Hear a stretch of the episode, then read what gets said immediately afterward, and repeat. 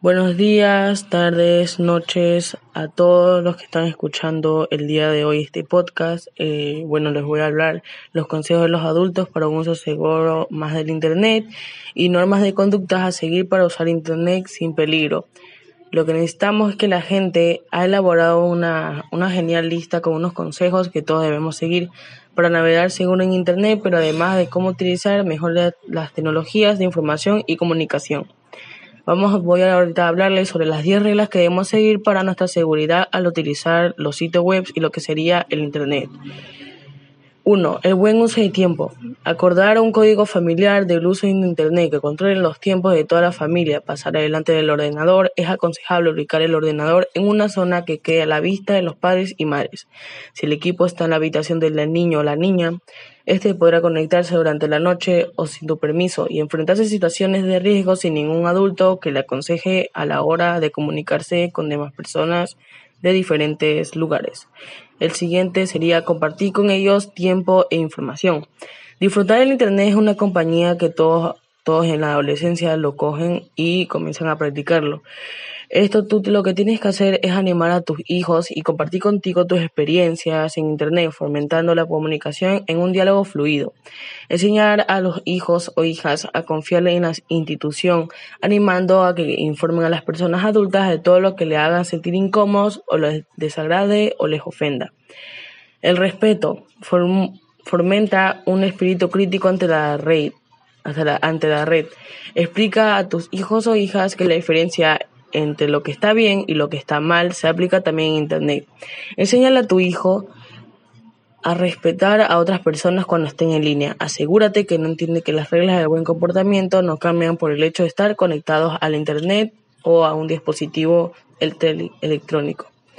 Confidencialidad confidencialidad y protección de la identidad.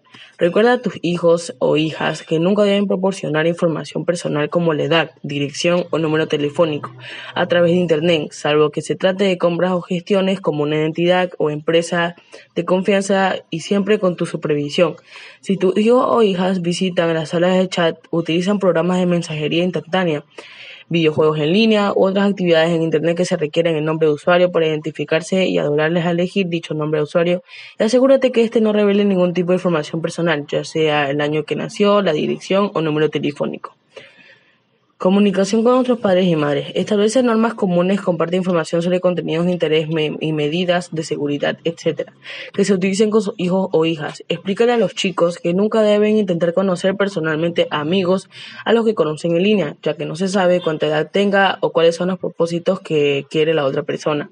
Aclararé que estos pueden ser de los que no pueden ser, pueden ser hasta personas mayores que quieran hacer otras cosas con, lo, con ya sea contigo o con personas jóvenes o niños. Descargas ilegales. Es la obligación de respetar las propiedades de otras personas cuando se conecten y explicarles que hace propias cosas ilegales del trabajo de los demás, música, videojuegos u otros programas. Es igual que robarlo de una tienda. Tiempo para todo. Ayúdale a distribuir su tiempo libre y asegúrate que tu niño o niña no convierte el ordenador en los videojuegos en sus únicos amigos o amigas.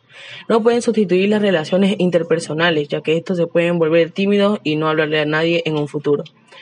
Grabar lo que escriben. Controla la actividad en, línea en tu hijo o tu hija con software del Internet avanzado. El control paterno y materno que puede ayudarles a filtrar los contenidos dañinos, supervisar los sitios que visitan a tu hijo o hija y saber qué hace con ellos. Una buena medida para hacer la instalación de programas que graben sus conversaciones.